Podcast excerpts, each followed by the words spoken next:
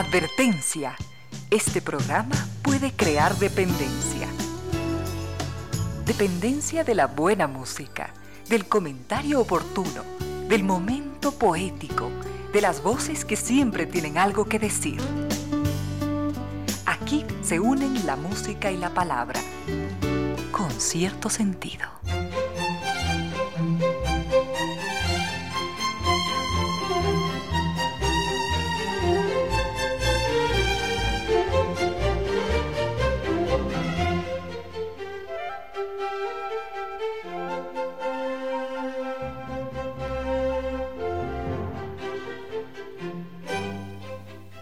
De la tarde y 7 minutos, bienvenidas, bienvenidos, gracias por sintonizar Radio Sucesos 101.7, gracias por compartir estas horas de música, comentarios y entrevistas. Y ojalá, ojalá al final de la jornada, como siempre, podamos imaginar con estos favores que la fantasía nos hace, podamos imaginar que hemos rendido un real, justo y merecido, merecidísimo homenaje a la inteligencia, a la sensibilidad, a la autoestima, a la confianza, a la alegría de vivir.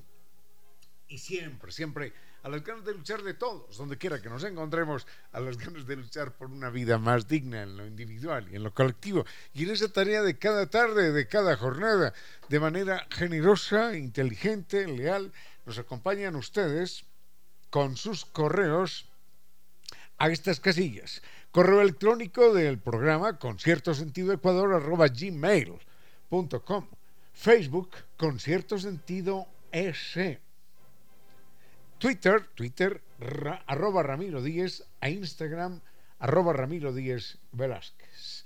Y contamos además con el auspicio generoso e inteligente de estas destacadas instituciones que creen que la radio, en medio de nuestras humanas e inevitables limitaciones, la radio puede y debe llegar siempre con calidad y calidez.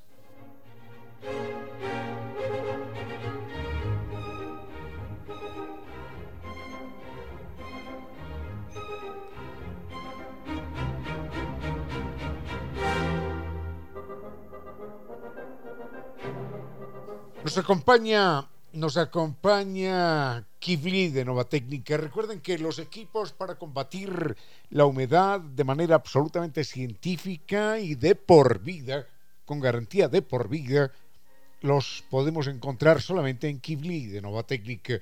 La humedad es algo mucho más complicado que un problema estético, que sí que lo es. Es un problema también de salud, es un problema de inversión, es un problema complicado. Así que recuerden, si quieren precios, promociones especiales en Quito del 6 al 10 de octubre, es decir, desde el miércoles hasta el próximo domingo en el Centro de Exposiciones Quito. Los miércoles y jueves entre las 15 y las 20 horas. Viernes, sábado y domingo corre esta feria del 10 a 20 horas. Es la feria de la vivienda. Mm, les doy este dato, ¿eh? Adultos un dólar. Esa es la entrada puramente simbólica. Niños, tercera edad y personas con alguna discapacidad por supuesto, por supuesto gratis. Esto es Kibli de Nova Técnica, el equipo perfecto, único en el mundo para eliminar la humedad de todo tipo de construcciones. Nos acompaña el Colegio Ecuatoriano Español América Latina. Recuerden formación de excelencia para sus hijos. El Colegio Ecuatoriano Español América Latina ofrece doble titulación, bachillerato ecuatoriano y bachillerato español. Y de esa manera su hijo podrá elegir la universidad de la Unión Europea que desee para continuar sus estudios. El Colegio Ecuatoriano Español América Latina mantiene convenios con la Universidad de Bloomington y de Iowa para el aprendizaje del inglés y conscientes de la importancia de la interacción del encuentro humano, ofrece para niños desde los tres años presencialidad del 100%. Esto en el nivel inicial y básica elemental, con todas las medidas de bioseguridad, por supuesto. Mayor información de este exitoso modelo educativo en la página soyamericalatina.edu.es o marque el 246-3131. Recuerde, para sus hijos, Colegio Ecuatoriano Español América Latina. 32 años de experiencia y de excelencia. Siempre recordamos que es inteligente cambiarnos a NetLife. Este es Internet seguro de ultra alta velocidad, que también nos ofrece seguridad, productividad y atención personalizada.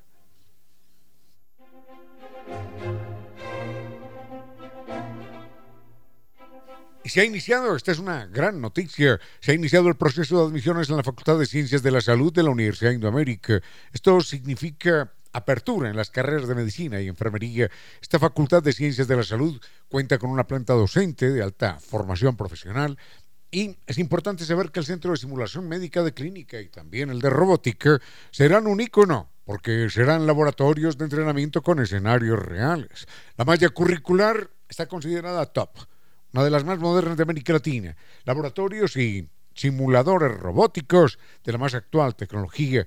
Los estudiantes, por supuesto, podrán elegir después especializarse en diferentes ramas de la medicina. Mayor información www.indoamerica.edu.es.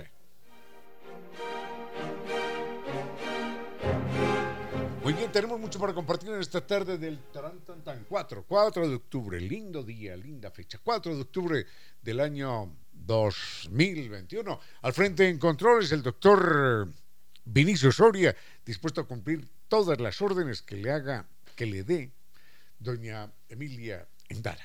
Así que aquí se hace, aquí se hace siempre lo que uno obedece. Vayamos con música.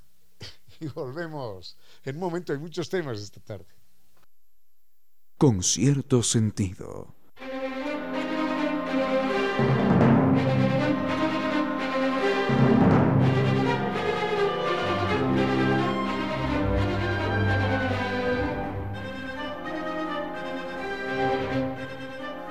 Verdad es que el tema de los refranes me cogió así de, sorpresa, como dicen los norteamericanos, me corrió, me cogió fuera de base, corriendo de una base a otra, como dicen ellos en referencia al, juego de béisbol. Ese es otro refrán, ¿no? Lo coge fuera de base, ¿quién lo diría?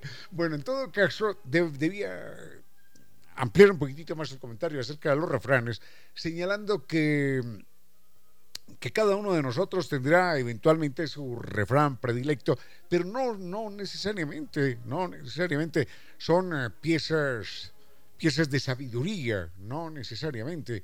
Ah, hay un libro español, lo leí hace mil años también, en una época de mi vida me leí dos o tres libros sobre el tema de los refranes, no sobre refranes, refranes, sino ensayos generalizados acerca de los refranes. Hay un libro español que se llama Mil refranes españoles de todos los tiempos y ese libro señalaba algo curioso, que los refranes en España, por lo menos eh, en la parte literaria, cuando se empiezan a cuando empiezan a aparecer los refranes en la parte literaria, recordemos que hay un capítulo delicioso del Quijote en el cual habla y habla y habla de refranes, y entonces el Quijote le dice a Sancho Panza, hombre, pero cuidado con esto de los refranes, que eso vuelve tonta a la gente. Y y en efecto, Sancho Panza dice, sí, claro que lo vuelve a uno tonto. Y empieza a soltarle una, una retaíla de, de refranes dentro de ese humor tan extraordinario de Miguel de Cervantes Saavedra. Lamentablemente no tengo conmigo el Quijote, no tengo conmigo ese refranero del Quijote, porque el Quijote es un libro que admite muchos niveles de lectura y también se puede leer, inclusive solamente buscando refranes. Pero bueno, volvamos con los refranes, porque los refranes en general son una muestra de del momento cultural que se vive.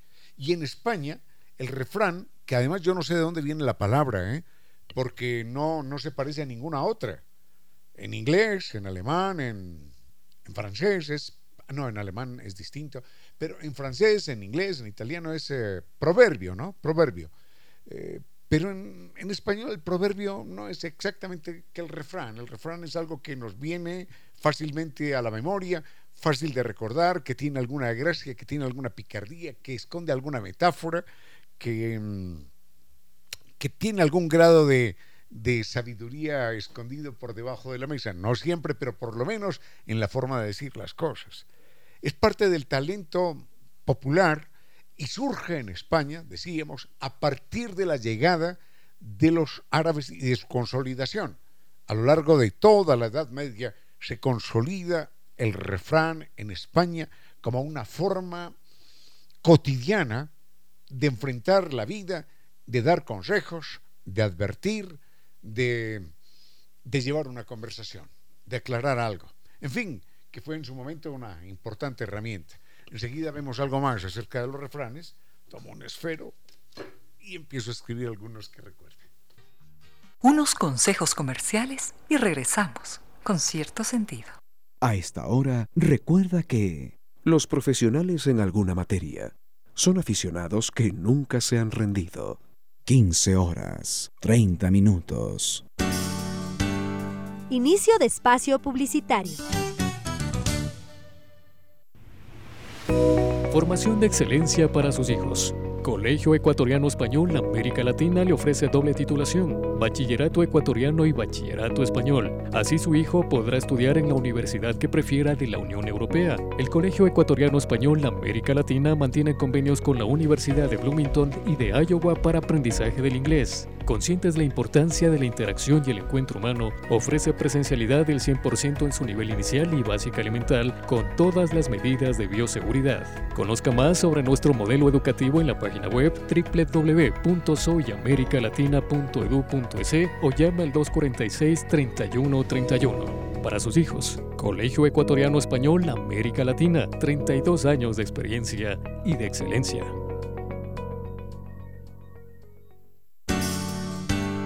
Fin de espacio publicitario.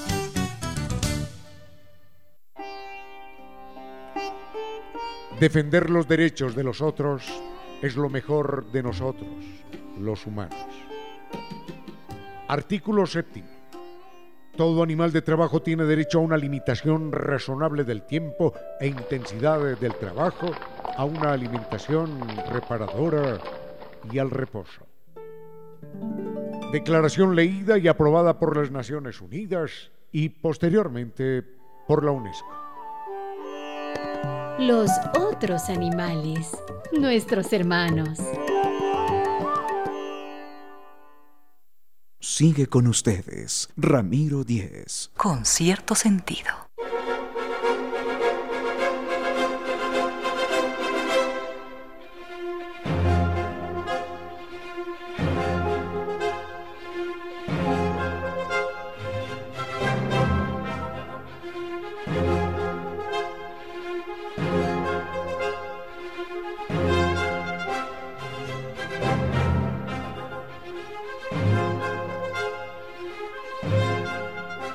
Recuerden que el problema de la humedad es un problema, sí, es un problema estético, es un problema también económico porque usted se va a pasar todo el resto de su vida intentando combatir un fenómeno físico-químico que solo admite una única solución científica y es la aplicación de un equipo de nova técnica que se encarga de bombardear con ondas eléctricas hasta la base de la pared esa humedad que va subiendo y que va llevando sales que luego se cristalizan y revientan la pared y que le significan, sí, claro, el daño de la pintura, el enlucido, todo lo que se quiera, pero además esa humedad permanente representa una, una fuente de enfermedades, una fuente de agentes patógenos. Hágalo por usted, por la vida de los suyos, de los más pequeños, de la casa en general. Recuerde Kibli de Nueva Técnica. Ahora, este miércoles, hasta el próximo día, en en el Centro de Exposiciones Quito. Recuerden la Feria de la Vivienda en Stan 58 y 59, Kibli con precios especiales, con especiales promociones. Kibli de, de Nova Técnica.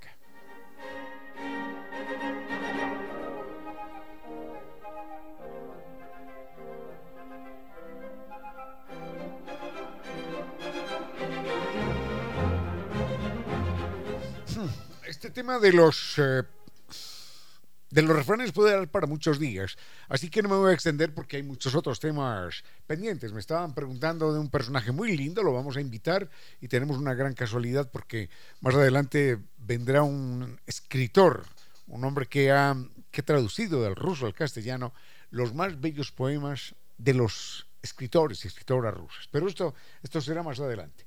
Por lo pronto, recordemos que los refranes están llenos de de, sabiduría en algunos casos, pero también llenos de prejuicios. Por ejemplo, Vinicio dice que, que, el que más le gusta es de tal palo, tal astilla. Bueno, de tal palo, tal astilla está hablando de que con otro refrán, lo que se hereda no se hurta, ¿no? también se dice, hijo de tigre sale pintado. Los norteamericanos dicen, el leopardo nunca pierde sus manchas. los alemanes dicen, eh, la manzana nunca cae lejos del árbol, ¿no? Es la manzana hereda todo lo del árbol. Y así por el estilo. Mm, y en cuanto a otro, otro que es muy común, eh, aunque la mona de ¿cómo? Aunque la mona se vista de seda, mona se queda, algo así por el estilo. Y otro que, que habla de las debilidades humanas. Bueno, no, no nos vamos a caer en este tema porque sería inagotable. Uno que dice, en arca abierta peca el santo, ¿no? Dice la gente. El santo, en, arca abierta, eh, el santo peca. También eh, se dice la ocasión hacia el ladrón, que no es verdad, ¿eh? No es verdad. Si uno, si uno no es ladrón, no roba. Simplemente uno no roba. Si uno no es ladrón, no mete la mano en un arca ajena así esté abierta o esté cerrada. No la mete, ¿no? Y eso de que la ocasión hace el ladrón, claro que no, claro que no. La ocasión lo que hace es descubrir al ladrón, descubrir al ladrón, pero la ocasión no hace el ladrón. Así que los refranes están llenos de sabiduría en algunos casos, en algunos casos, pero en otros están llenos de una serie de prejuicios, a veces de carácter racista, de carácter religioso, de carácter machista. Es increíble, pero estuve mirando, les comentaba, un libro que se llama No te cases nunca con una mujer de pies descalzos, y una buena parte de los refranes de los países árabes, de la India y de países africanos y también orientales del lejano oriente, son refranes extraordinariamente machistas. Refranes hebreos que dicen, por ejemplo, la gloria del hombre está en el conocimiento, en la sabiduría, en la inteligencia, en leer muchos libros. La gloria de la mujer en no leer ninguno. Bueno, ¿cómo es esto? En fin, esto es un, proverbio hebreo. Y ese proverbio hebreo se escucha en otras versiones, en pueblos africanos, en pueblos orientales y en pueblos árabes, por supuesto, claro que sí. Así que eso de que los refranes ¿Son símbolo de la sabiduría? No. Puede ser, puede ser en algunos casos, pero no siempre. ah, aquí están llegando otros. Quizás hacemos un comentario más y volvemos en un momento. Este es un tiempo con cierto sentido, para que de todos broten las luces que todos precisamos. Sigue con ustedes, Ramiro Díez. Con cierto sentido.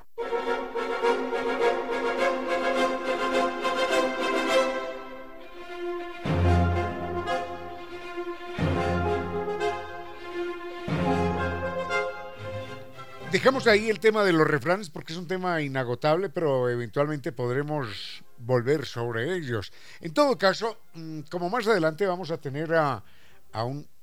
Ay, pensé que me estaban hablando a mí. Como más adelante vamos a tener a un entrevistado que nos va a llevar a Rusia y, y nos va a llevar por el camino y de la mano de siete grandes poetas, cinco hombres, dos mujeres, extraordinarios en la historia de las letras rusas y universales. Entonces, empiezo por contar en dos capitulitos eh, algo de la vida de un hombre que se llamó Alexander Pushkin. Alexander Pushkin está retratado en numerosos textos eh, rusos, porque es un hombre que muere de 35 años por allá, aproximadamente, muy joven, y muere de una manera muy dolorosa. Hay un libro de Santiago Posteguillo que se llama La sangre de los libros y cuenta de qué manera muere Pushkin. Recuerdo que empieza diciendo que una mañana, una mañana de enero, imagínense un invierno en San Petersburgo, horrendo, menos 20 grados, quizás menos 10, un horrendo invierno, intenso invierno en San Petersburgo, menos 10, 15 grados, una tormenta de nieve feroz. Dice el autor, en ese momento la tormenta se hizo más rabiosa, más intensa, porque quería evitar la muerte de un grande hombre. Pero ni la tormenta lo pudo evitar, porque uno era Pushkin y el otro personaje era un monsieur francés llamado Georges Santé. Y entonces habían acordado un duelo, cuestiones de honor, en aquella época se, se usaba aquello, se acostumbraba aquello, porque el monsieur Dante era una era un, un cínico, un caredura, un caradura que intentaba y que acosaba a la mujer de Pushkin. La acosaba, eh, la acosaba en todos los ámbitos, en todos los lugares, de manera pública, de manera privada. Y, y los amigos de Pushkin le decían, bueno, please, oye, por favor, ¿qué te pasa? Que es una mujer casada. Finalmente se llega a un acuerdo en el que este personajazo, personajucho mejor, Dante, se casa con una hermana de la mujer de Pushkin, ¿no? Es decir, ahora la mujer de Pushkin pasa a ser su cuñada. Y aún casado con la hermana de, de esta mujer, Monsieur Dante, que si le digo Monsieur es demasiado, este personaje, Dante, sigue acosando a la mujer de Pushkin. Finalmente Pushkin dice, bueno, vayamos a un duelo porque esto no me lo aguanto ya y esto es demasiada afrenta.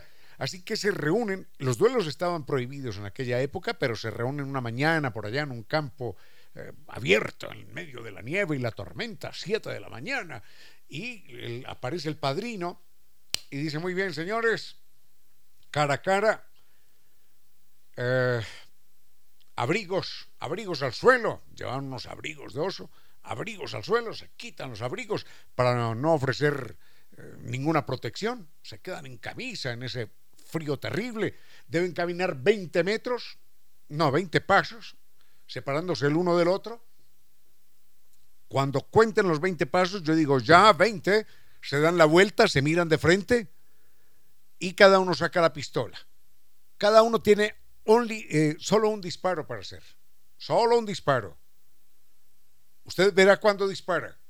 Puede caminar de los 20 pasos que dio alejándose, puede caminar 15 pasos para, alejarse para acercarse al contrincante. Y usted verá cuándo dispara. Si dispara desde los 20 pasos o dispara cuando le faltan 5. Y solamente puede hacer un disparo y puede disparar cuando quiera. Puede disparar de primero, que es una ventaja, posiblemente, o puede esperar a que el otro dispare y usted disparar de segundos. Ya el otro no tiene un segundo disparo. Y así fue.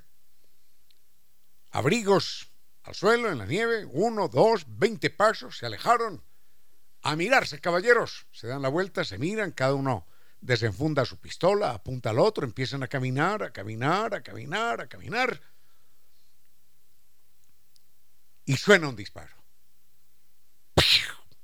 y enseguida les cuento qué fue lo que pasó. Volvemos con este duelo en una mañana de tormenta de nieve terrible. Están enfrentados Dantes y, que era un francés, que perseguía a la esposa de Pushkin, y Pushkin que dice, este jaleo se acabó aquí, o se muere él, o me muero yo.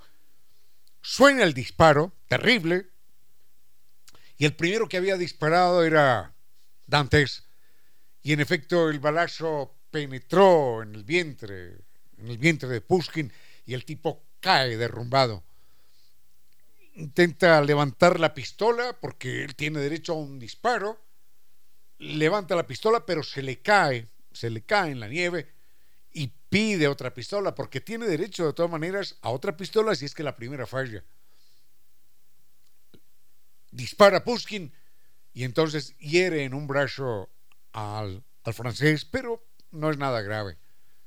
En ese momento todos dicen hay que buscar el perdón del zar, porque los eh, duelos estaban prohibidos, en primer lugar, y en segundo lugar porque Pushkin era en su momento un tipo que había sido inclusive perseguido por el zar, que lo había desterrado, eh, después le permitió que regresara, decomisó sus libros, los prohibió, después cuando los leyó, Dijo, ¿cómo es posible que yo haya prohibido estas maravillas? Y solamente le pidió que siguiera escribiendo.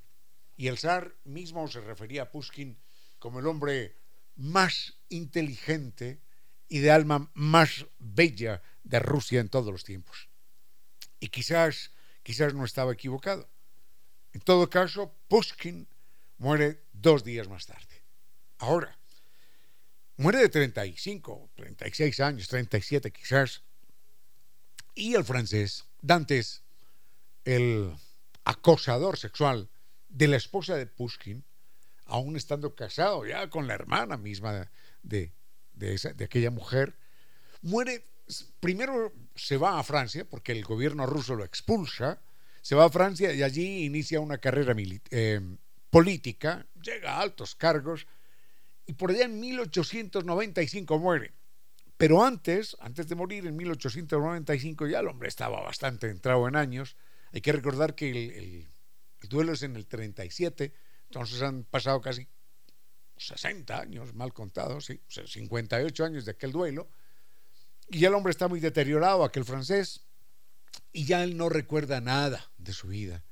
Él dice, yo solamente recuerdo que una vez en Rusia, en un duelo, maté a un hombre. Pero no se acuerda de quién era y no supo que ese día mató al más alto personaje de la literatura de la literatura rusa. Es un dolor que siempre acompañará a los lectores de Pushkin. Enseguida vamos a venir con un personaje extraordinario. Mm, lo voy a presentar, lo voy a presentar con su con su seudónimo, se llama Antona Maruñán. Antona Maruñán es un hombre que acaba de entregarnos un libro que es una joya, se llama Amor, Gloria y Sufrimiento algo así como vida, pasión y muerte, amor, gloria y sufrimiento, los más bellos poemas rusos, en el más bello libro dedicado a la literatura rusa que yo haya visto en muchos años. Es una verdadera joya desde el punto de vista editorial. Este maestro, Antona Maruñán, eh, es nuestro, ecuatoriano, pero habla ruso como un nativo de, de Moscú o, sea, o de San Petersburgo y estudió allí, en la Unión Soviética, hace muchos años. Se especializó en literatura rusa y enseguida nos va a contar acerca de este libro y de los autores. Unos consejos comerciales y regresamos con cierto sentido. A esta hora, recuerde que si le molesta el cielo nublado, conviértase en el presidente mundial del Club de Observadores Poéticos de las mil formas de las nubes. 16 horas, 10 minutos. Inicio de espacio publicitario.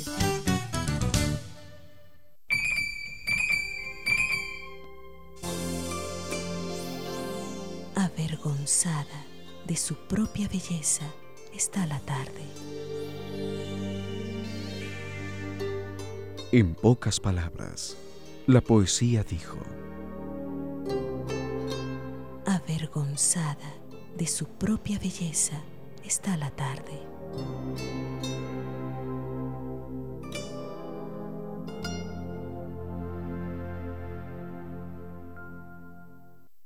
Sigue con ustedes, Ramiro Díez. Con cierto sentido.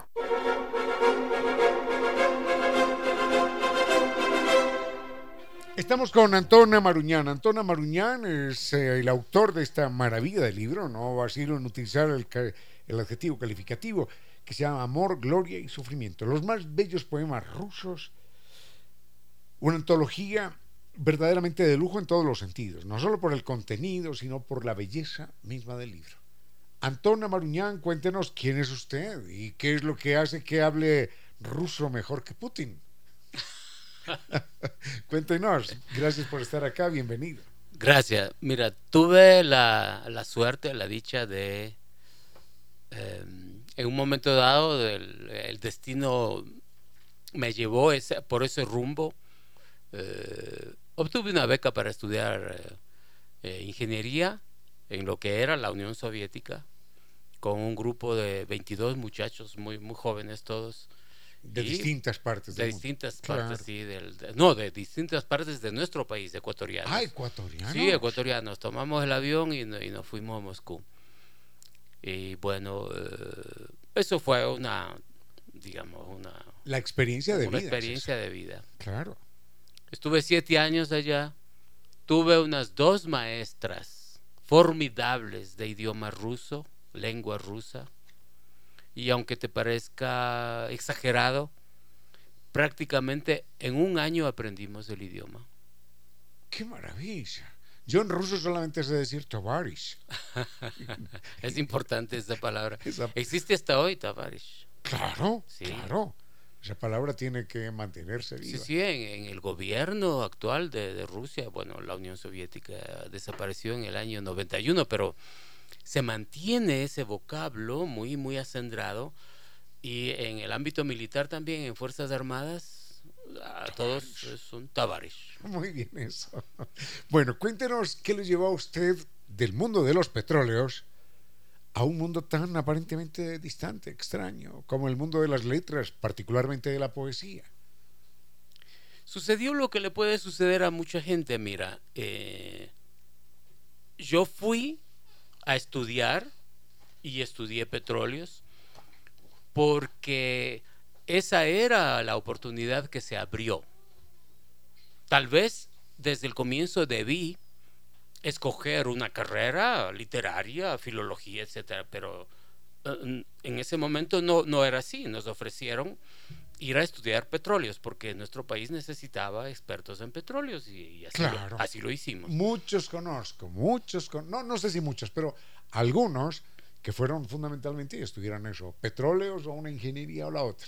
O medicina también. Medicina también. Y bien, entonces en el camino yo me doy cuenta de que mi afición es la literatura y las letras y luego la poesía. Y bajo la influencia de las maestras de ruso, ah, desde luego yo me dedico al estudio de la ingeniería, pero opté internamente por dedicarme asiduamente, con, sistemáticamente, a estudiar a los grandes escritores rusos y a estos poetas que ahora tú los tienes en este libro. Le voy a hacer una pregunta grosera y usted me la va a perdonar, me, me, la responderá o no, pero entre los, no poetas, entre los novelistas rusos, mencióname los tres que más lo convencen, los tres que más lo, lo seduzcan. Mm, ya que planteas así la pregunta, porque podría hablarte un poco más de la teoría literaria, pero no. La pregunta es, ¿cuáles me convencen a mí? Los tres que más lo conmueven. Sí.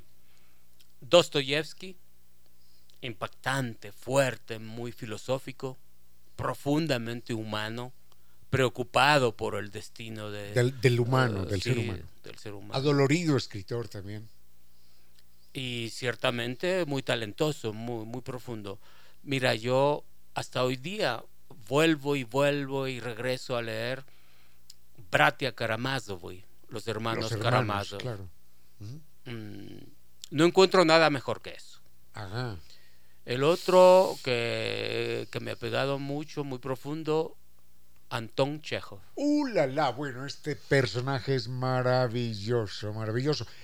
Por favor, bueno, Hemingway, Hemingway y García Márquez, ambos, cada uno en su momento, sin copiarse el uno al otro, decían, yo no soy nada sin la literatura rusa y señalaban a Chekhov. Sí. Chekhov es un hombre que muere de 47 años. También. Jovencito, médico además. Médico, sí. Jovencito, extraordinariamente joven de 47 años, hombre pero hay que ver los cuentos de Chekhov son absolutamente inolvidables. Es que tienes que ver que él, eh, no sé por qué razón y de qué manera, cómo llegó a todo eso. Él es quien puede decir mucho en dos o tres frases. Expresa toda una vida en una página. Pero lo más increíble es que no es solamente al alma rusa, sino que uno dice, este personaje yo lo conozco. Esta circunstancia es no me resulta extraño. Es universal. Entonces es un personaje universal. Es universal. Extraordinariamente ruso en el mejor de los sentidos, pero es un personaje universal. Universal. Ok, Chekhov, el segundo. El tercero, ¿quién sería? Eh, fuera de los poetas, ¿no? Estamos en la prosa. Estamos sí, en el solo tema la, de la literatura, solo la, novela. A ver. ¿Novela eh, o cuento? Sholokhov. Ah. Mikhail Sholokhov. Y sobre todo los eh, temas de la guerra ¿El don apacible? Don apacible sí, pero él es conocido por el don apacible y es una tremenda obra, ¿no? Son dos tomos impresionantes. Sí.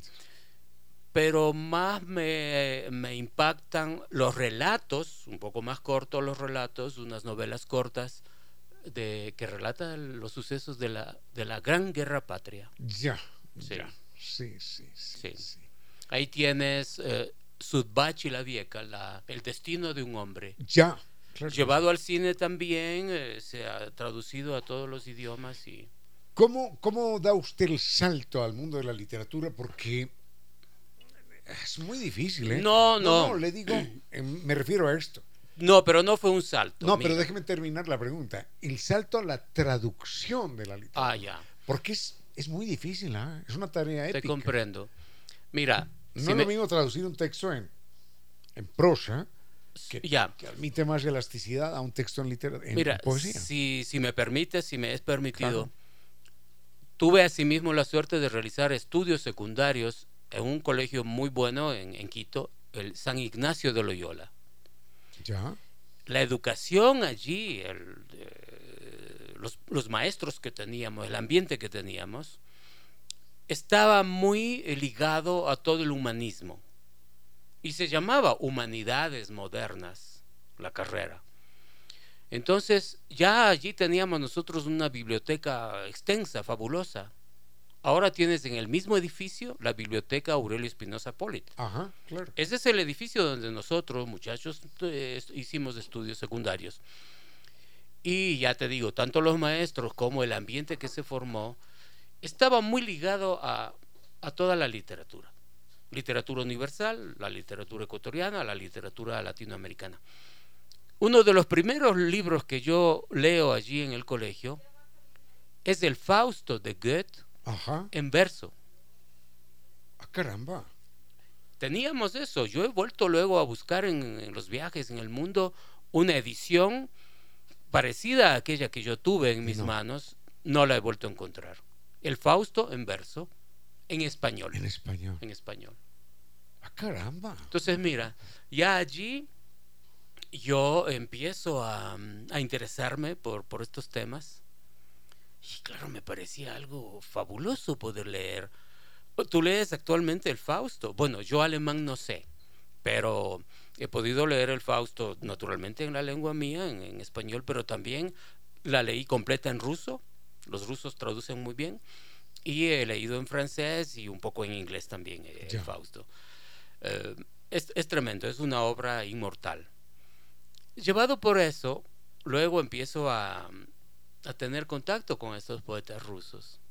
Y durante todos los años que estuve viviendo allá, siempre, siempre estuve eh, leyendo.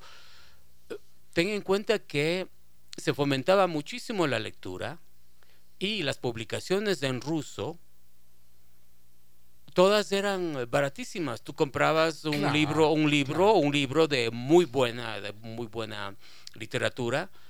Eh, por el mismo precio que tú comprabas eh, un cuarto de litro de leche. Claro que sí, claro, claro que sí, claro. Una cerveza costaba tres veces un libro. claro que sí, claro que sí, claro que sí. Nosotros nos alimentamos, nos nutrimos de eso y em, bueno, luego tuve otra preocupación y era que cuando estás acá viviendo eh, en Ecuador, en América Latina, tienes muy pocas traducciones de los poetas rusos al español. déjeme contarle solamente un detallito que usted dirá es una desviación, no, pero es para mostrar la cultura literaria que animó al pueblo soviético en su momento. La traducción de Cien años de soledad al ruso lo hizo una rusa que no solamente, no solamente sabía el castellano macondiano de García Márquez para ver para vertirlo al ruso, sino que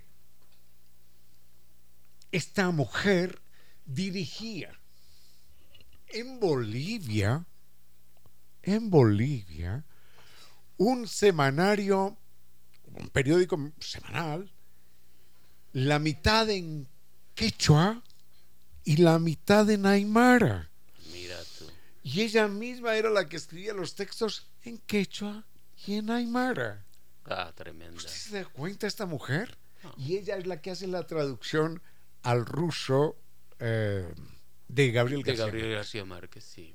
Pero bueno, ya algún día le cuento otro detalle de esa traducción, pero para que nos demos cuenta de cuán profundo es la cultura de los libros en, la, en la, Unión Soviética. Sí, Bueno, la cultura en general. Sí. Le contaba esto, solamente, perdóneme, es que me emociona que usted venga con el tema. Un amigo un día está en Moscú y visita por primera vez Moscú y está deslumbrado viendo caminando por un parque y ve a una mujer rusa, muy joven, muy bella, muy guapa, y eh, la niña le sonríe, hola, ¿qué tal? Hola, hola, ¿qué tal? Y él, hola, ¿qué tal? Hola, ¿qué tal? Y la niña rusa está recogiendo basura del parque y la mete en un, en un, en un saquito, ¿no? Cloc, cloc, cloc, cloc. Es decir, es una niña que recoge la basura en, en un parque de Moscú. Y él dice, ¡ay, qué rusa más bella, ¿no? No la voy a olvidar nunca en la vida. Bueno, esa noche este amigo va a un concierto. Y al lado, al lado... Estaba la niña. Estaba, estaba la niña que recogía basura en el parque. Entonces, pero no era un concierto de churrunguichunguis, no, era un concierto de música clásica. Así es, sí. Entonces, en un concierto de música clásica estaban interpretando Smetana, el checo, a otros rusos, a Tchaikovsky y demás. Y la niña, la, niña lo ve y lo saluda, hola, hola, ¿qué tal? dice, oh, qué pequeño es el mundo, sí, qué pequeño es el mundo. Pero se da cuenta, una persona que recoge la basura tiene el gusto por ir a un concierto de música clásica. Así es, yo puedo contarte 100 anécdotas parecidas, mira, que, que yo las viví. Claro. O sea, yo viví algunos años y entonces siempre tuve la, la dedicación, la precaución de mezclarme mucho con los rusos. Yo me mezclé completamente. Yo tenía familias en donde yo, con quienes yo vivía. Claro. Es decir, yo no me quedé en la residencia estudiantil. Yo, yo iba y vivía donde, con los rusos y donde los rusos. Un día estábamos nosotros trabajando en un destacamento que se llamaba el Destacamento Estudiantil de Construcción nos pagaban un, dinero y a nosotros nos quedaba bien. Trabajábamos dos meses del verano. En lugar de ir a pasear en la playa, que sí lo hacíamos también, pero ese, ese verano yo dediqué al trabajo. ¿Un coljós? No, estábamos. Ah, bueno, debió ser un coljós, pero era más bien una. como una. Como una hacienda, ¿no es cierto? Ya. Y nosotros construimos el hangar para el ordenamiento automático de las vacas. Eso, fue mi tarea. Yo construí ese hangar con, otros estudiantes. Ahí sí con estudiantes extranjeros de muchos países y con estudiantes rusos de varias ciudades. Una experiencia igualmente formidable. Pero te digo que em, quien conducía una volqueta que nos traía el, el, concreto para, para la construcción y los ladrillos y el cemento, era un chofer como y corriente y un día en su momento mientras estaba descansando, yo me subí a la cabina de la volqueta y lo encuentro leyendo. Y le digo, ¿y qué tú estás leyendo? Y entonces me mostró el libro y era el de Camerón. Entonces, todos son así. Claro. Ellos leen, estudian. Claro, es un pueblo con una cultura extraordinaria. Ya le conté a usted esto y me, va a escuchar la historia otra vez. Sé que en algún momento la narré acá. Este es un recuerdo personal que yo tengo de San Petersburgo. También tuviste un, encuentro eh, personal. estoy allí y eh, el taxista me lleva, ¿no? Él habla un inglés aceptable, yo mm, también precario inglés, pero nos entendemos. Y le pregunto yo, ¿quién es este hombre de la estatua? Entonces, lo primero que hace el taxista es decir, ah, ya, espere, espere, ¡cluc! Detiene el taxímetro. Es decir, para que no siga, para que no siga contando porque él me va a parar y a mostrar algo. Entonces detiene el taxímetro, se da la vuelta y busca un parqueadero y me dice, él es Pushkin. Y el taxista empieza a recitarme un verso de Pushkin. Oh. Pero no solo eso, sino que se le van las lágrimas al taxista se le van las lágrimas al taxista y me dicen, bajémonos un momento, por favor, a mí se me quiebra la voz. Y entonces nos bajamos para ver la estatua de cerca y él se acerca a la estatua, pone la mano, le da un beso, lo mira, le dice algo así como gracias y sigue recitando un pedacito más y volvemos al taxi y vuelve a poner a marcar el taxi. Mira tú. Me dice, es, pues, es Pushkin, es mi poeta nacional, dice él. Entonces un hombre que maneja un taxi capaz de emocionarse de esa manera con con los versos que se lo sabe de memoria se sabe de, de poeta memoria. nacional, un, poeta del siglo XIX además, ¿no? Sí. Imagínense. Mira, yo creo que no, no podrías encontrar un niño que esté eh, en la edad escolar, eh, entre primer, eh, en el ciclo primero hasta el ciclo cuarto, no podrías encontrar un niño que no sepa de memoria 10 o 20 versos de cada uno de sus poetas. Claro que sí, claro que sí. Ellos crecen así, la bueno, educación está... Déjeme decirle que su libro es una, es una verdadera maravilla. En, en, todos los sentidos. Y me emocionó mucho la dedicatoria. ¿La podemos leer? Dice, dedico este libro construido con tanto esfuerzo en tiempo de pandemia. Contiene los versos sufridos y entrañables de varias generaciones de rusos a todos los valientes hombres y mujeres, padres, madres, abuelos, niños y niñas que cayeron durante los años de la gran guerra patria, que forjaron la victoria y no pudieron ver el día sagrado y luminoso, cuyo 75 aniversario ahora conmemoramos solemnemente y con dignidad. Sí. Esta es una dedicatoria muy bella porque siempre suelo recordar que nosotros gozamos de, de, cierta libertad, que no tenemos el cuerpo marcado con hierro rojo en el mejor de los casos, gracias a, al pueblo ruso, al sí. pueblo soviético, que puso más de 50 millones de hombres y mujeres, de niños, de, de personas, de seres humanos, de víctimas, para derrotar al nazismo. Gracias al pueblo ruso, gracias al pueblo soviético. Así es. Así que muy merecida esta dedicatoria. Cuéntenos, este libro, ¿dónde se consigue? ¿Dónde se va a vender? ¿Es, es, es publicación de quién? Cuéntenos. Ya, este es un esfuerzo que estamos haciendo nosotros con la Fundación Cornejo Luis Enrique. Yo estoy dedicado por entero actualmente, dedico prácticamente todo mi tiempo a esta labor. Y eh, vamos a, a, realizar ahora, eh, 7 de octubre, ya mismo, en unos dos o tres días, el lanzamiento de este libro. De ¿Con manera motivo que, de la Revolución de Octubre también? Eh, También, sí. Ah, pues. De manera que los interesados pueden encontrar el libro allí y desde luego eh, estamos trabajando a través de las redes sociales, eh, estaremos en algunas librerías también, de manera que pueden solicitarnos este libro. Bueno, muy bien. Muchísimas gracias a, a usted, maestro, al señor embajador eh, Vladimir Sprinchan, que, que, apoya esta tarea y nos estaremos viendo, nos estaremos viendo eh, en el Salón Los Chiris, Hotel Hilton, 7 de octubre, a las 18 horas 30. Allí, allí, allí los esperamos. Ah, Ojalá hubiera sido un poquitito más temprano para poder llegar a tiempo, pero bueno. Antona Maruñán, un verdadero gusto y gracias por esa dedicatoria, gracias por este libro, gracias por traducir los más bellos poemas rusos a nuestra lengua castellana. Gracias por lo que nos trae, maestro. Muchas gracias. Gracias. Fin de espacio publicitario.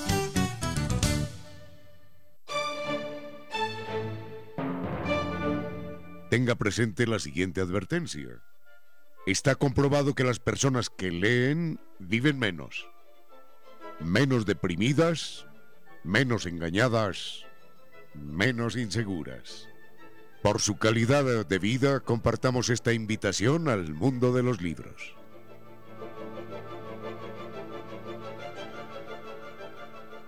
Sigue con ustedes, Ramiro Díez. Con cierto sentido.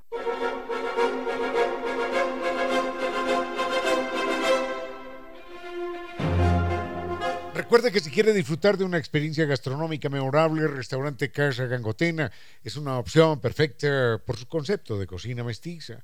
Puede visitarlos de manera directa, vivir esa experiencia en su restaurante o inclusive desde la comodidad de, de su casa. Puede ordenar a través eh, de la página www.casagangotena.com o comunicarse con el 097 999 995. Tenemos muchos temas eh, pendientes. Uno de ellos eh, lo vamos a abordar enseguida y tiene que ver con, eh, con esta nueva, complicada y exigente realidad que estamos viviendo. ¿Qué hacer con los estudiantes? ¿Qué hacer desde la perspectiva de los docentes? ¿Qué vamos a hacer? Bueno, por suerte, la búsqueda de soluciones no se detiene. Y la búsqueda de soluciones creativas. Hay, una, hay un importante, trascendental mm, seminario internacional que vamos a, a dar a conocer en un momento para que usted, si es docente, si es científico, si es profesor en cualquier área, si está vinculado con la educación, inclusive como padre de familia, también pueda intervenir. ¿Por qué no como estudiante que diga, hombre, yo tengo esta propuesta? Eso lo vamos a ver en un momento con un especialista en la materia. Con cierto sentido.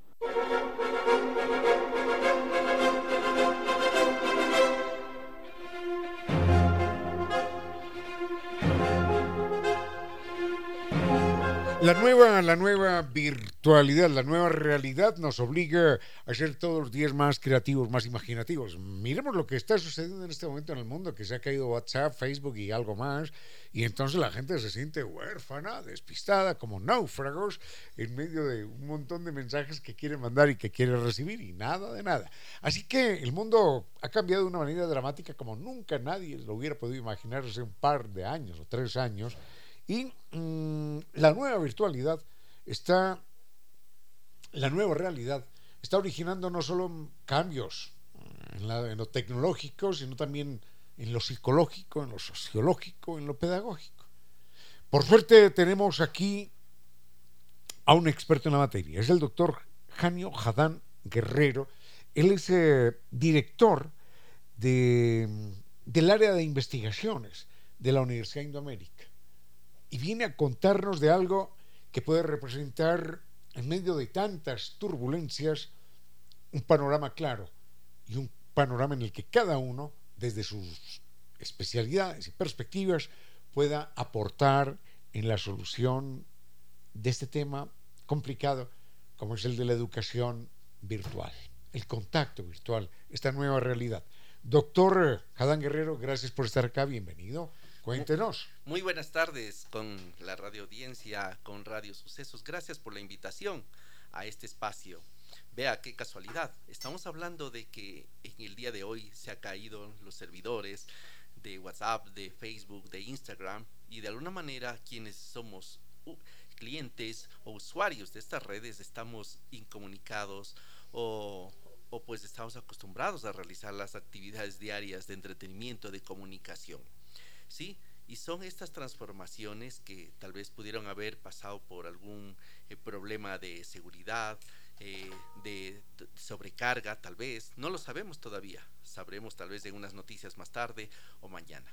Pero dentro de este contexto, pues de la virtualidad, este, las tecnologías juegan un papel importante para poder transmitir mm, en nuestros mensajes y en la educación nuestro conocimiento. Nos veíamos hace casi ya dos años, pues como ese cielo oscurecido por la pandemia, pues en la incertidumbre, pues los maestros no sabíamos cómo afrontar este problema. Y, y fuimos, fuimos de alguna manera aprendiendo de una manera ágil y rápida el uso de las tecnologías. Pero a pesar de eso, lo que hicimos al inicio es pasar el sistema tradicional que llevábamos de la presencialidad a la virtualidad. Pues eh, no teníamos ese contacto con los estudiantes y no podíamos saber si es que realmente nuestro mensaje, nuestros conocimientos iban a llegar a ellos. Incluso no podíamos saber si estaban detrás de una cámara o si la cámara estaba apagada. Vaya, vayamos por partes. Todo, bueno, no sé si todo, pero muchas soluciones que que quiera el ser humano también traen desventajas. Primero, ¿cuáles son las ventajas? Ventajas de la virtualidad. ¿O quiere que empecemos al revés? ¿Cuáles son las desventajas? Vamos a hablar de ventajas y desventajas. Elija un grupo primero para, para enumerar. Como, como un profesional pro tecnologías, yo quisiera abordar primero las ventajas. Venga, las ventajas de la, de la virtualidad.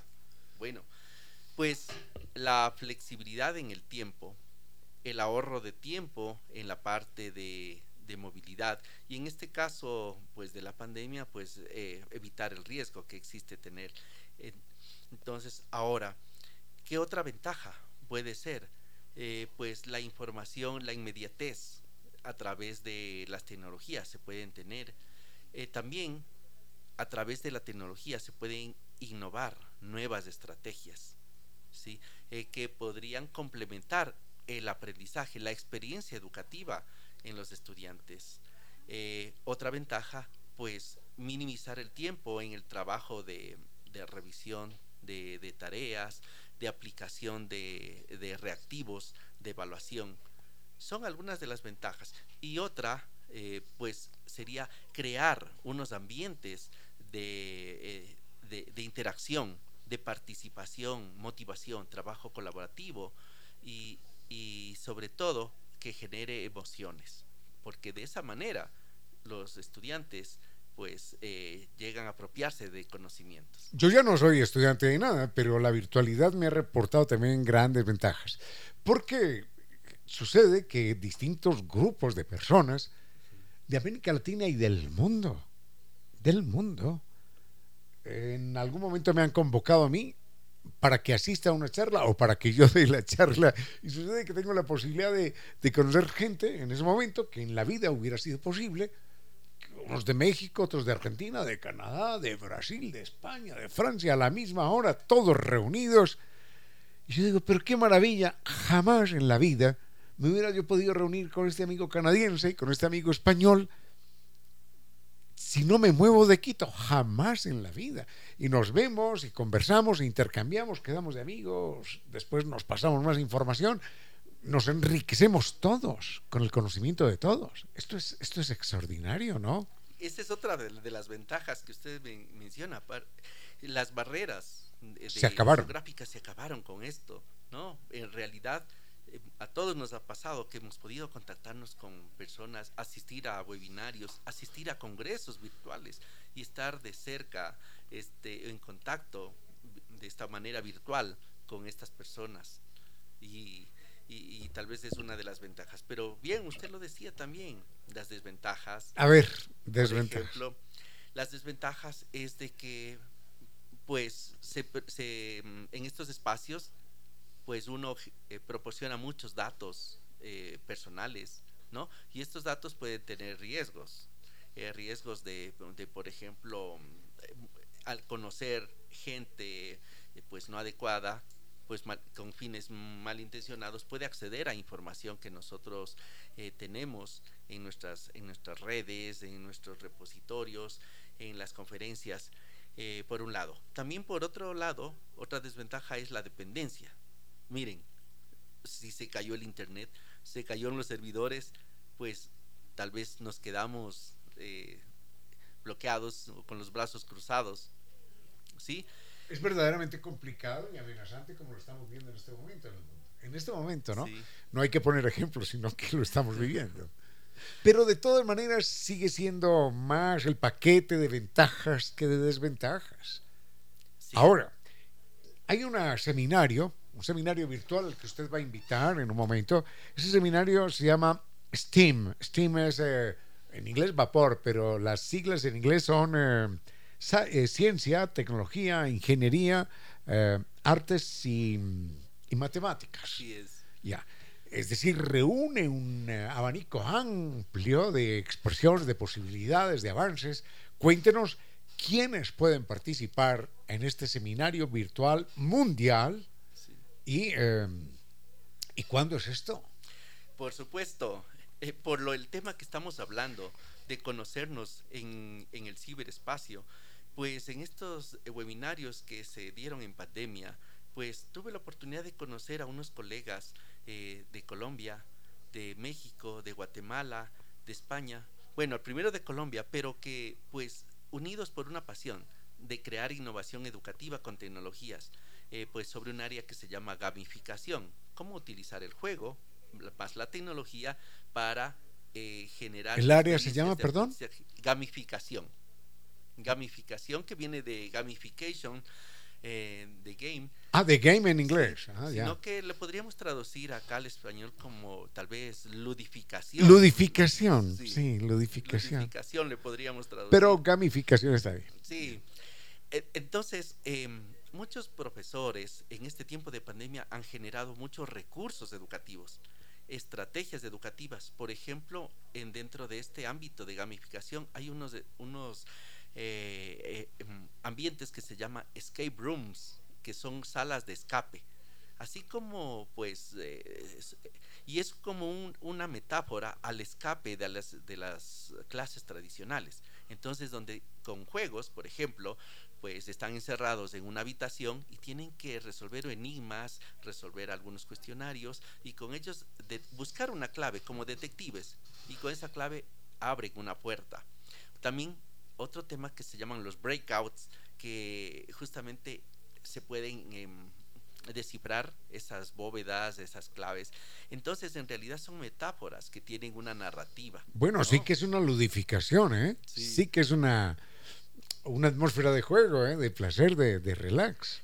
En medio, en medio de algo tan, tan serio como es la enseñanza. Y uno pensaría que tal vez está dedicado solamente para niños, pero en mi experiencia propia, este, como profesor de en las maestrías de educación, ya con docentes, ya adultos, he aplicado eh, estrategias de gamificación, por ejemplo, basadas ya en, eh, en alguna serie de televisión, por ejemplo, eh, La Casa de Papel, donde ellos están encerrados en esta casa de la moneda y tienen que escapar, pero para ello tienen que pues descifrar algunos algunas claves. Entonces, dependiendo del área, pues tienen que resolver problemas matemáticos o tienen que aplicar alguna tecnología y van desarrollando. Bueno, doctor Hadán, este seminario es un seminario internacional. ¿Quiénes pueden participar? En el primer Congreso Internacional de STEAM. Es un Congreso Internacional, sí. Y metodologías activas pueden participar eh, de forma abierta todo el público, pero especialmente docentes.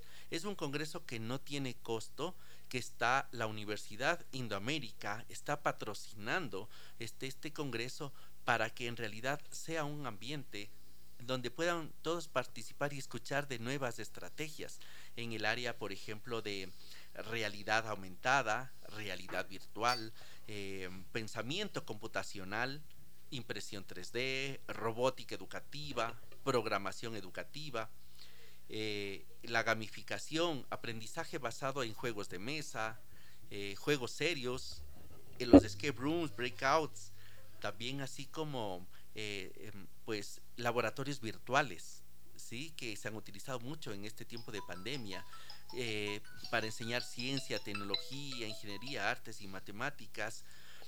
Y y, finalmente, aprendizaje basado en problemas, aprendizaje basado en proyectos, aula invertida, ¿sí? Todo lo que respecta a eh, recursos educativos móviles, el M-Learning, y a lo que nos afrontamos en el futuro. En el futuro, el B-Learning es una, una educación móvil, eh, sistema híbrido. Ya. ¿Y mm, horarios, acceso? ¿Cómo, cómo se consigue esto? Porque mire una cosa antes para participar en un congreso de estos, en un, sí, en un congreso internacional, uno tenía que ir a Buenos Aires, a París, a México, a Boston, a New York, a yo no sé dónde. Y sucede que ahora desde, desde la casa lo podemos hacer en forma gratuita, sin movernos de casa, y recibir las enseñanzas de, de lo más calificado del mundo, que son eh, ponentes, docentes, especialistas en la materia. Así es. Entonces, yo como maestro, yo como educador, yo como profesor, inclusive como estudiante, puedo asistir a este, a este, a este congreso internacional. Sí, pueden asistirlo este, como oyentes o también como, ponentes. Pueden decir, tengo una idea que desarrollé o un proyecto que desarrollé en tiempos de pandemia y quiero presentarlo. Entonces puede presentarlo. En realidad... Demos datos, por favor. Sí, se va a llevar el 28 29 y 30 de octubre. ¿Y, cómo estamos de horario? Es, los horarios son a partir de las 9 de la mañana a 5 de la tarde, es decir, todo el día, esos tres días intensos, se van a llevar conferencias de grandes expositores, por ejemplo, son eh, embajadores de Genially, este, también de, de plataformas Movix, son de diferentes países que vienen a dar unos, unas estrategias y unos tips. Y además hay un concurso docentes que presenten estas estrategias y se les van a otorgar a, los ganadores en las diferentes categorías eh, licencias de uso de Genially y de otras plataformas como Movix eh, o Learning, Learning Apps para que puedan este, seguir utilizando estos recursos en sus, en sus aulas. Es decir, no solamente es un eh, congreso internacional gratuito, sino que por asistir yo voy a, a ganar, ¿no? Porque voy a tener acceso a algo que no tenía antes. Sí. ¿Estoy entendiendo? Es, es así.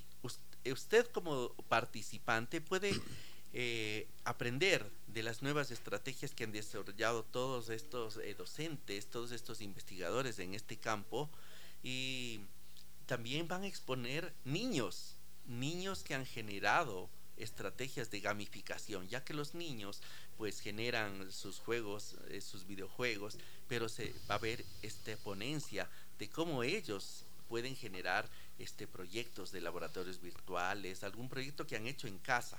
Muy bien, tenemos 25 días para eso, porque es 28, 29, 30. 25 días para prepararnos, para correr la voz, para invitar a otras personas, pero faltan datos. Es decir, vamos a dar un teléfono, vamos a dar una dirección. Doctor Hadán. Vamos a dar una dirección de... El Congreso se llama CISMA, con C, 2021.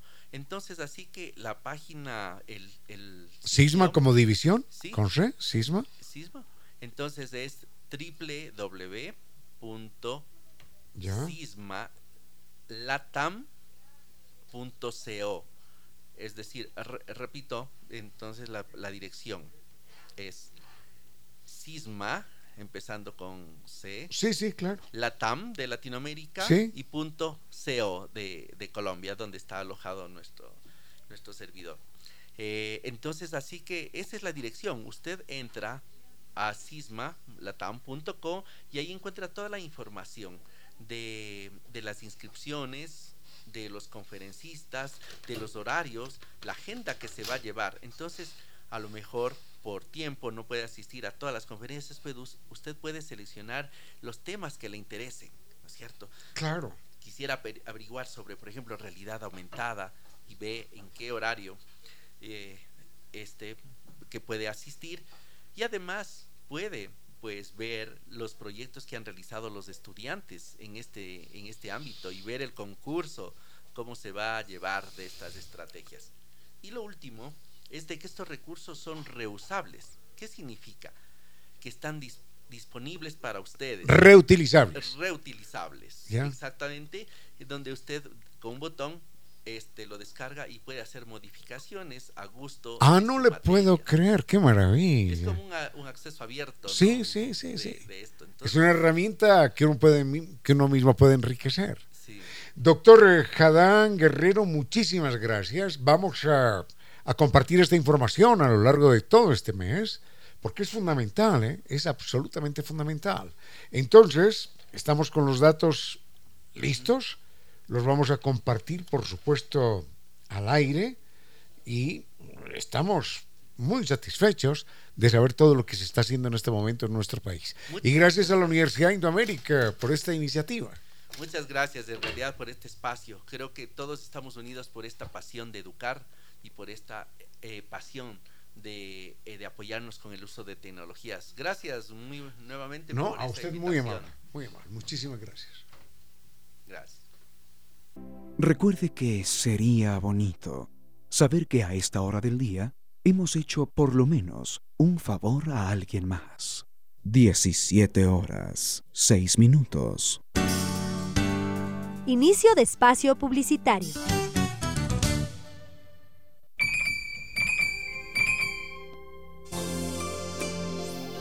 Los hombres odian, presumen y sueñan, pero son las aves las que vuelan. En pocas palabras, la poesía dijo, Los hombres odian, presumen y sueñan, pero son las aves las que vuelan.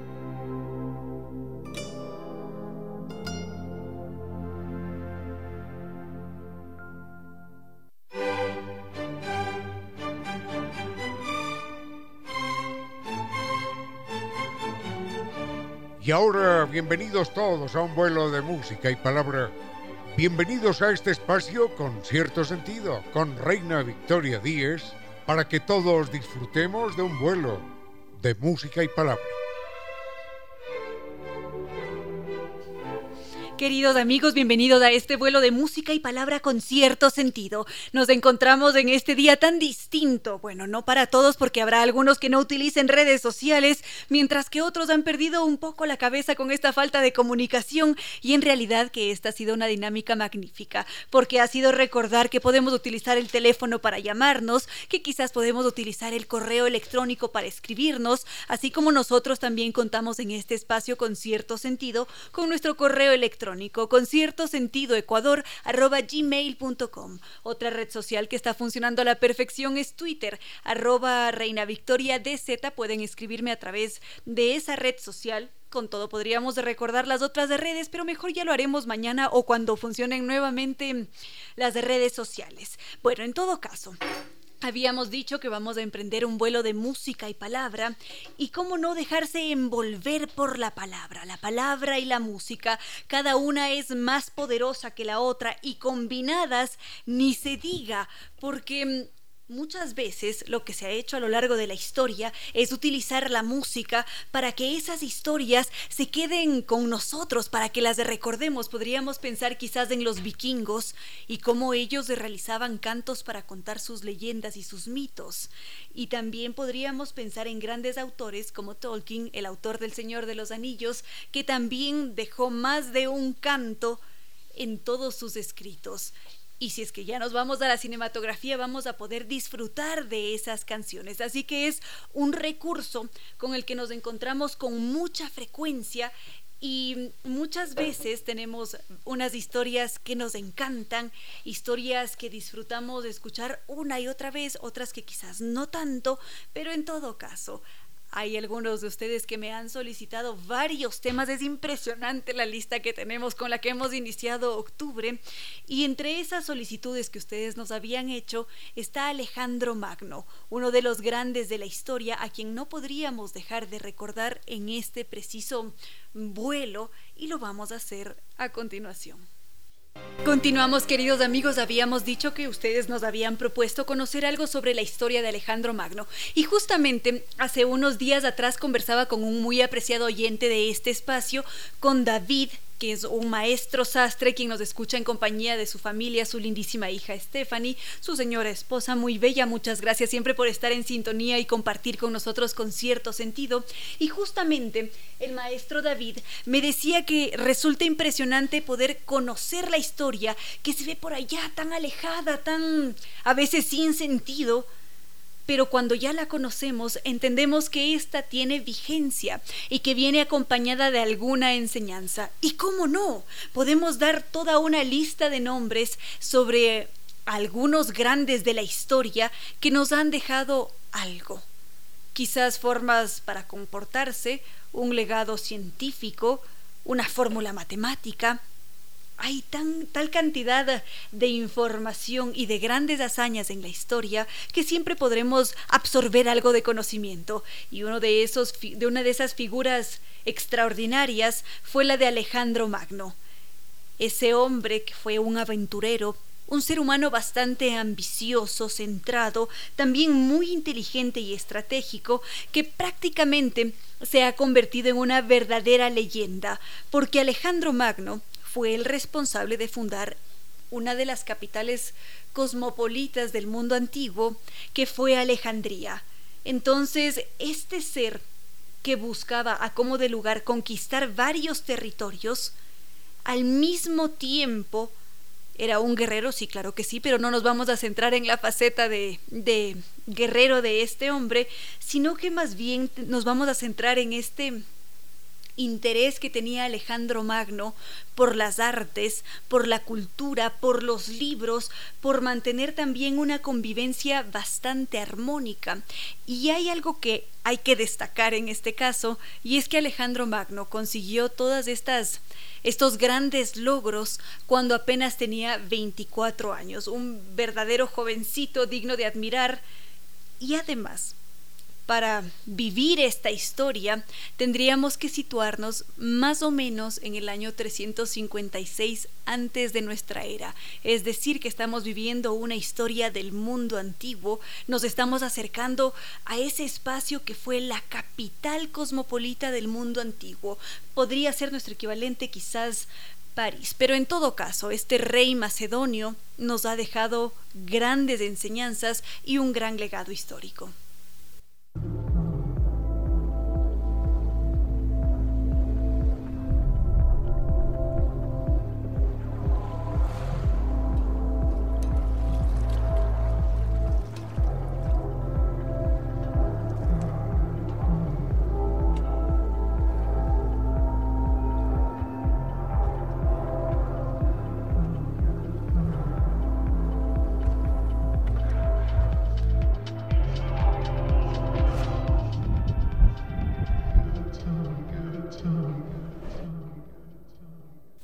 Muchísimas gracias por sus mensajes, gracias a don Walter que en este momento se encuentra en sintonía y gracias a todos los que a través de las ondas de radio comparten tardas, tardas, tardes con cierto sentido y también una que otra risa por allí. Bueno, en todo caso, acabábamos de escuchar este tema musical en macedonio y recordábamos a Alejandro Magno, al rey macedonio, al este ser que fundó Alejandría y que a muy temprana edad, a sus 24 años, había conseguido ya grandes conquistas. Lo hizo a lo largo de ocho largos años y él eligió a Egipto como este sitio estratégico, porque era un espacio en el que había mucha abundancia, había agua, cultivos, podía tranquilamente alimentar a su gente y además se encontraba con una diversidad de paisajes. Entonces, ¿cómo no elegir a Egipto como el territorio para establecer su gran capital? Y no solamente eso, en ese espacio podíamos encontrarnos con toda clase de individuos. Es decir, había por allí judíos, había griegos, pastores, nativos egipcios, por supuesto. Es decir, que diferentes formas de pensamiento, de ver la vida, de comportarse y de creer eran aceptadas y se encontraban en ese mismo espacio.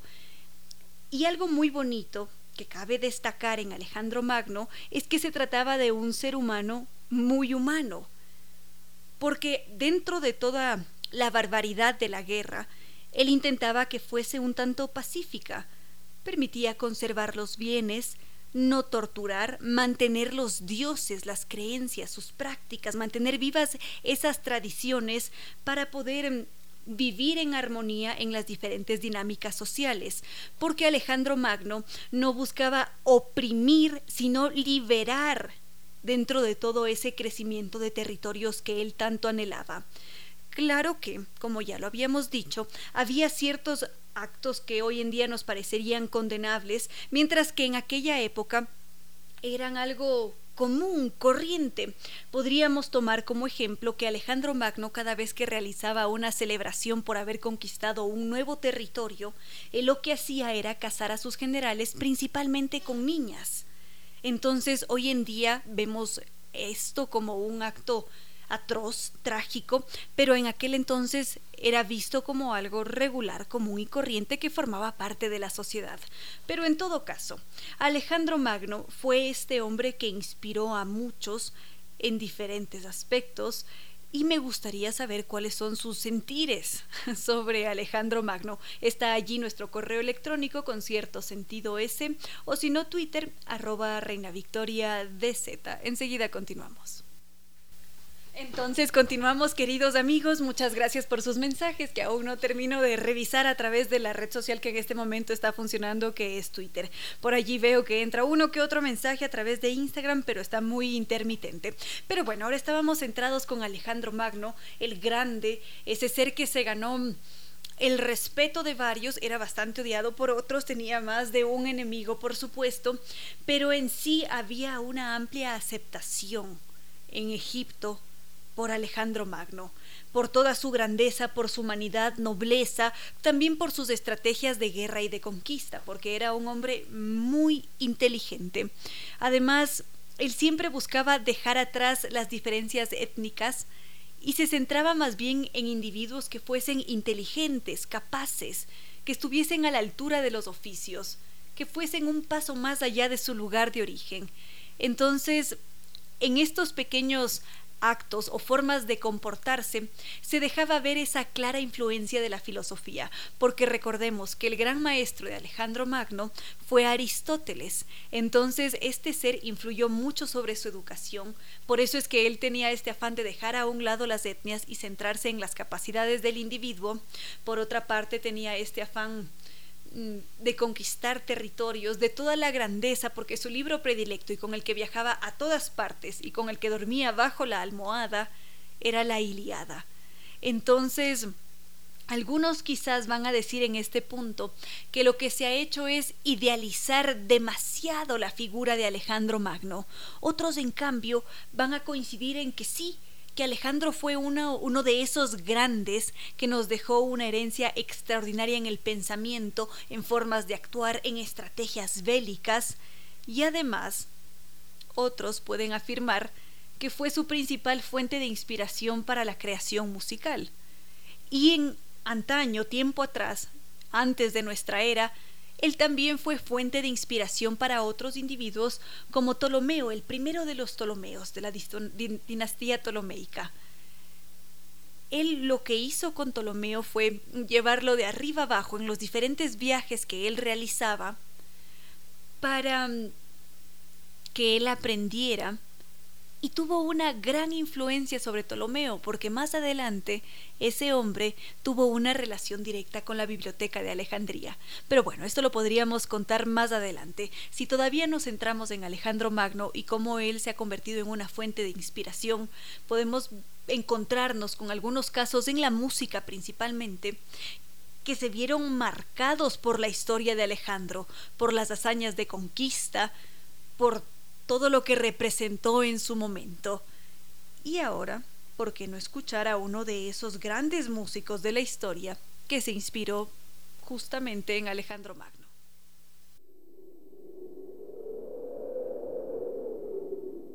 My son, ask for thyself another kingdom, for that which I leave is too small. Bueno, imagino que algunos de ustedes ya reconocieron a esta banda musical, una de las grandes Iron Maiden, considerada como heavy metal, pero tienen estas extraordinarias piezas musicales que que inspiran definitivamente. Los invito a escuchar la versión completa que dura 8 minutos. Es larga, pero vale la pena escucharla. Para ellos, para Iron Maiden, para esta banda británica, es una pieza musical sagrada. Es más, hasta este momento, hasta 2021, ellos nunca la han tocado de forma, iba a decir virtual, no, no, no lo han tocado en vivo. Es decir, es tan sagrada que según nos cuentan los rumores, ellos están esperando a ese último concierto de despedida para tocarla en vivo.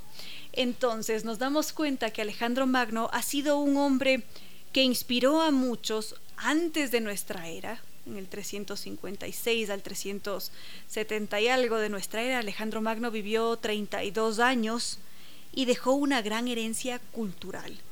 Fue un hombre extraordinario. Es decir, si es que ustedes quieren profundizar en la vida de Alejandro Magno, podrían leer esta obra, Alexander. Tengo la sensación de que es de Gary Jennings, que es una verdadera obra maestra. Y como ya lo decíamos, es un personaje que vivió hace mucho tiempo atrás, que ahora a través de este vuelo de música y palabra lo hemos traído al siglo XXI y nos hemos encontrado con seres contemporáneos que se han inspirado también en su historia. Entonces, como les había dicho también hace un momento, ya más adelante podríamos conocer la historia de la Biblioteca de Alejandría, el rol que tuvo Ptolomeo, cómo se comportó Ptolomeo con Alejandro Magno. Tenemos muchas historias por compartir, queridos amigos, en estos diferentes vuelos de música y palabra que vamos a realizar a lo largo de estas semanas y ahora nos preparamos para encontrarnos con nuestra entrevistada. A esta hora, recuerde que iríamos mejor si no fuera porque hemos construido demasiadas torres para llegar a los dioses y pocos puentes para llegar a los humanos. 17 horas 48 minutos. No es un juego de palabras, es una actitud de respeto ante la vida. Tenga presente que el peatón siempre tiene la razón, en especial cuando ha cometido un gran error. Conduzca con precaución. Con cierto sentido.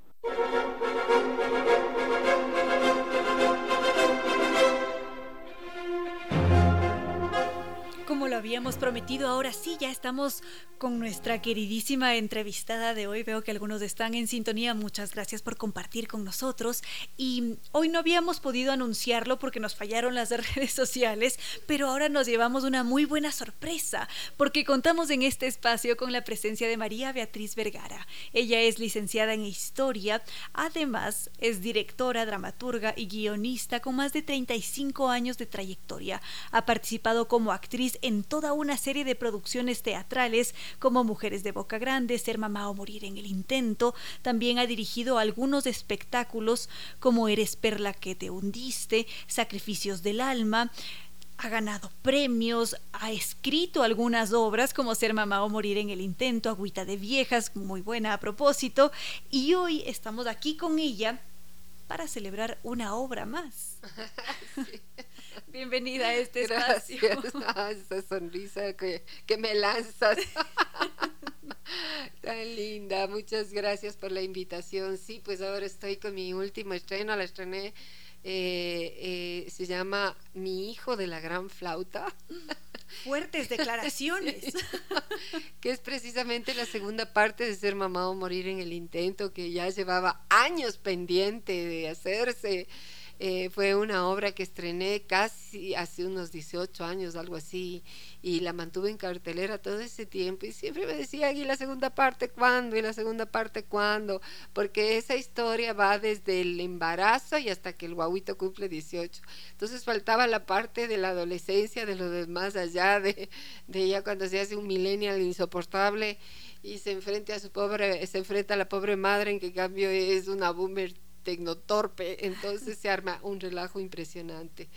Eh, entonces, bueno, finalmente salió, salió, o sea, me lancé al ruedo, eh, no me llegaba la musa de la inspiración, pero me llegó finalmente. En la pandemia me llegó, porque, bueno, en la pandemia me llegaron muchas musas porque había todo el tiempo del mundo para estar pensando, ¿no? Entonces, eh, hice dos obras, monté, escribí y monté dos obras, y esta es la segunda en buena hora. Y esta historia está inspirada en hechos de la vida real, son experiencias vividas en carne propia. Si te dices, si te, oye mi hijo, me, me mata, pero en realidad es una mezcla como siempre, ¿no? Igual la primera parte fue así, eran experiencias mías personales, pero también cosas que me contaba la gente, cosas que, por eso es tan identificable, tan identificable, le pasa a cualquier padre, a cualquiera madre que tiene un hijo de esas características, ¿no? Eh, eh, es gracioso porque en la temporada pasaba que, que, iban las mamás y los papás con los hijos y se pasaban toda la obra codeándose. y cuando se terminaba la obra se acercaban a saludar y me decían, igualito a mi hijo. Ay, mamá, vos eres igualita a esa señora. Es decir, hay muchas coincidencias. Muchísimas. Entonces, eso es, son cosas que a mí me pasan regularmente. Le saco de quiso a mi hijo cuando no entiendo de tecnología, porque le pregunto cien veces la misma historia. O sea, cien veces, ¿por qué no puedo abrir? ¿Cuál es el drive? No entiendo cuál es el drive. ¿Cómo se...? O sea, o sea, todo el tiempo le estoy haciendo la misma pregunta y él ya no puede más, ya, ya no sabe, ya me hace dibujitos, ya solo falta que me llene de carteles la casa explicando cómo funciona y yo nada, o sea, realmente. entonces, esa, esa motivación sí existe, ¿no? Esa inspiración en la vida real, en esa situación de, de, de los, los, bueno, más o menos de tu generación que nacieron con el dedo metido en el, en el teclado y nosotros que no pegamos una con la tecnología y que nos cuesta horrores entenderla, ¿no? Entonces yo me planteé una situación muy simple de una madre que quiere hacer un video y le pide ayuda a su hijo. Y el hijo, bueno, o sea, todas, todas las estrategias que utiliza la madre para convencerle al hijo que le ayude y todas las negativas del hijo para ayudarle. Esa es la historia, pero es una historia muy simple, pero donde se refleja esa relación generacional, esa relación tecnológica, esa relación mm, también madre-hijo, que ya de por sí es conflictiva y más si el hijo es adolescente. Eh, entonces está muy, muy, muy, muy divertida. La gente se identifica muchísimo, como te digo. O sea, fue, fue muy lindo ver ahí a los padres con los hijos codeándose y regresándose a ver con cara de, ¿viste cómo eres? es decir, que nos vamos a, vamos a soltar más de una carcajada. Más sí, toda la obra te vas a reír. Y al mismo tiempo, esto me lleva a pensar que la obra también tiene un mensaje. Sí, claro, por supuesto. O sea, más que un mensaje, es un espejo de la realidad, es cómo nos vemos, ¿no? O sea, yo, yo no soy partidaria de, de, mandar mensajes directos, o sea, yo prefiero que la gente se sienta libre de recibir el mensaje o no recibir nada por último. Es más cómo nos vemos, cómo nos reflejamos eh, y, un poco en esa, en esa incomodidad hay como un respiro, ay por Dios, no soy la única, ay qué alivio que mi hijo, que todos los hijos son así, ay por Dios, qué bueno que todas las mamás son locas, bueno, o sea, ese, ese relajamiento de, de, a todos nos pasa lo mismo, ¿no? Todos somos así. Esto, esto es una situación que, que, que, que rebasa una generación y en cambio nació con otra. Entonces hay una confrontación, pero que le pasa a todo el mundo. Entonces ahí hay como un mensaje más bien de, de si es que se trata de mensajes de, de esto es parte de la vida, ¿no? Y, es, y, y nos pasa a todos hay un elemento muy bello en el teatro y es precisamente esta facilidad que tenemos para sentirnos identificados con la situación o con un personaje en determinado. Claro. O sea, cuando eso sucede es hermoso, puede ser que no te suceda y que encuentres, hayas, hagas un distanciamiento brutal, pero eh, eh, a mí me pasa normalmente que mis obras logro más bien esa, esa sensación de afinidad, de, de, identificación, ¿no? O sea, trato de contar historias personales y historias muy humanas, eh, muy fáciles de, de, percibir. Y si no son tan fáciles, si utilizo un lenguaje poético o una puesta en escena un poco más experimental, lo que sea, son situaciones reales que, que, que aflige, que te digo, temas como la migración, la, los desaparecidos, cosas así, de que la gente conoce y sabe y puede entender y, y, puede, y puede también hacerse cómplice de eso, ¿no?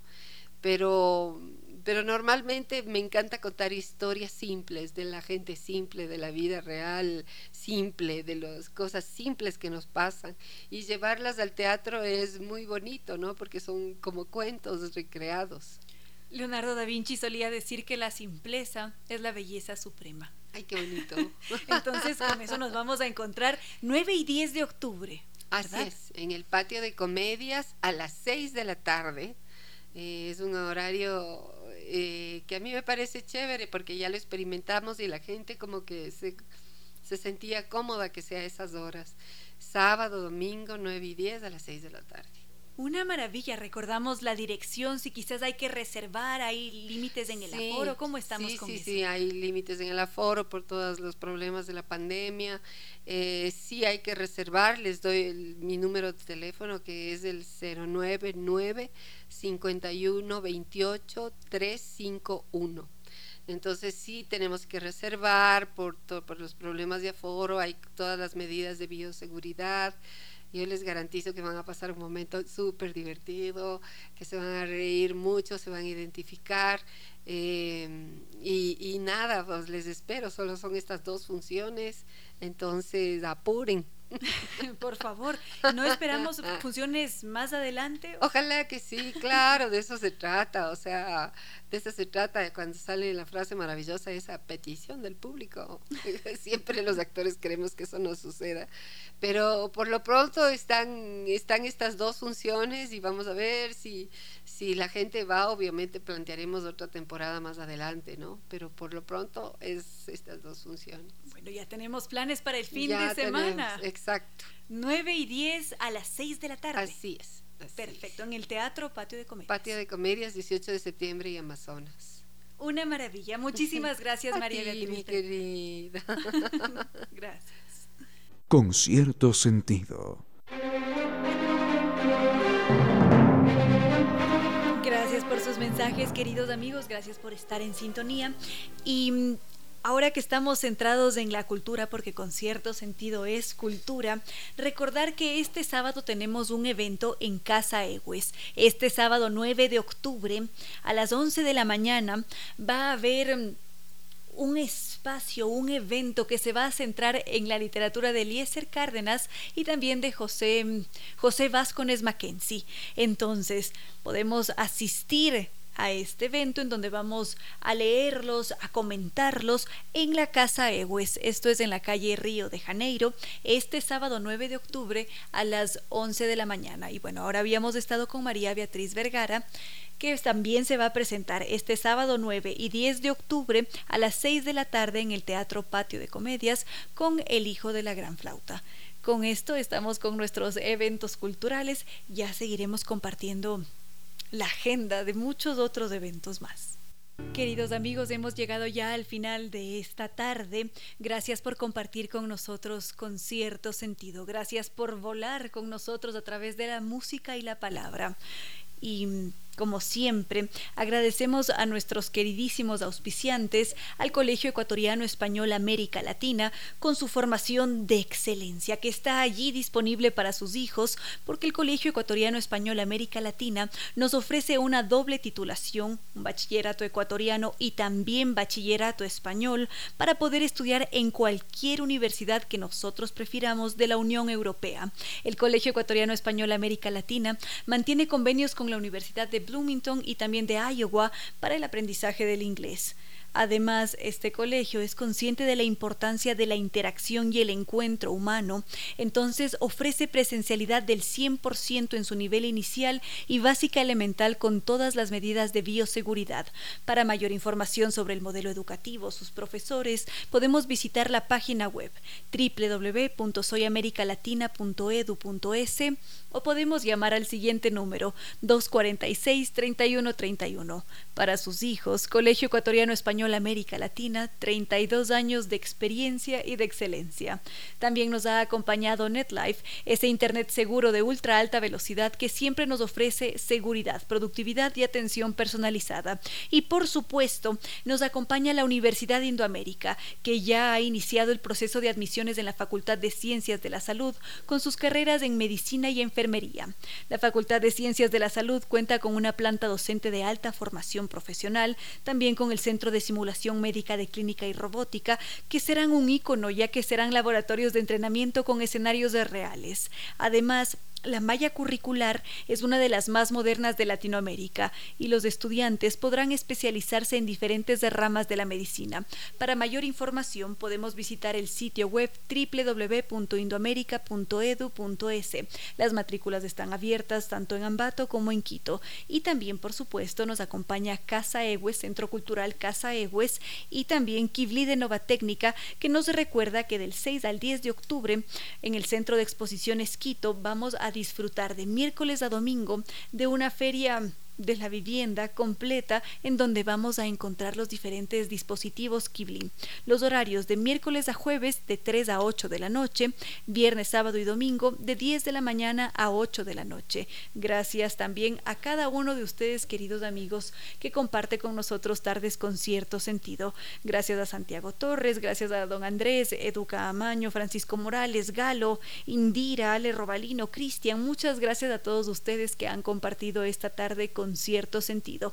Y si es que quieren escribirnos, están allí nuestras redes sociales. Facebook con cierto sentido, Twitter arroba Ramiro Díez o arroba Reina Victoria Z, Instagram arroba Ramiro Díez Velázquez o arroba Reina Victoria Díez. Siento que se me está escapando alguna red social por allí Nuestro correo electrónico es conciertosentidoecuador.gmail.com. Siempre es un verdadero gusto, queridos amigos, poder interactuar con ustedes y ya en este punto no queda más que decirles que no fue más por hoy, que los queremos mucho y que será hasta el día de mañana.